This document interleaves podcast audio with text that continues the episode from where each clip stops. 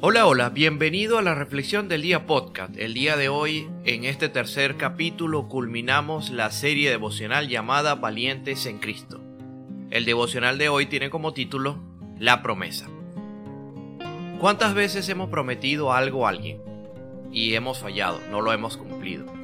¿Recuerdas la última vez que hiciste una promesa y que no lo hayas cumplido?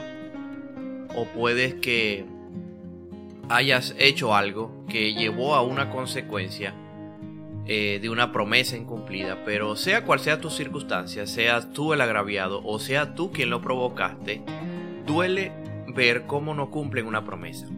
A diferencia de nosotros, tenemos a alguien que siempre cumple sus promesas y ese es nuestro Dios, el cual ha prometido estar con nosotros hasta el fin de los tiempos, ha prometido estar con nosotros siempre.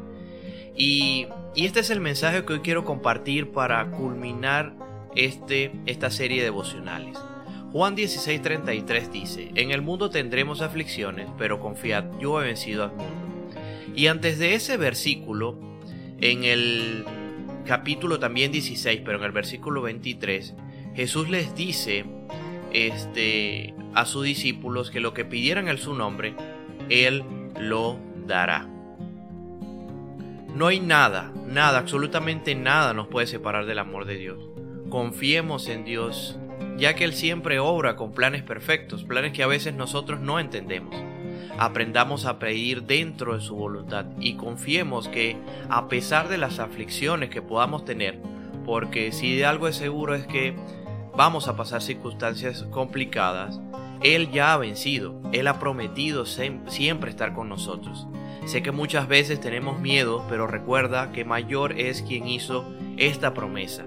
Tú y yo vamos a fallar, lo más probable es que sí, pero el Señor nunca falla y siempre llega a tiempo.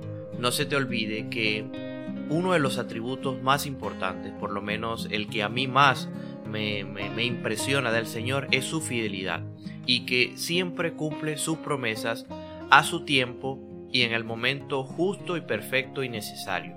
Aun cuando nosotros creamos, pensemos que el Señor ha tardado o que el Señor no responde o que tarda en responder, el Señor siempre es fiel y debemos confiar en esa promesa que nos dice que Él va a estar con nosotros siempre.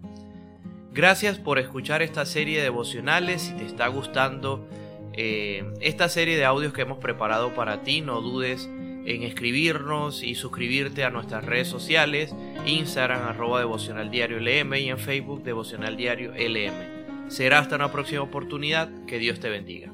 Chao, chao.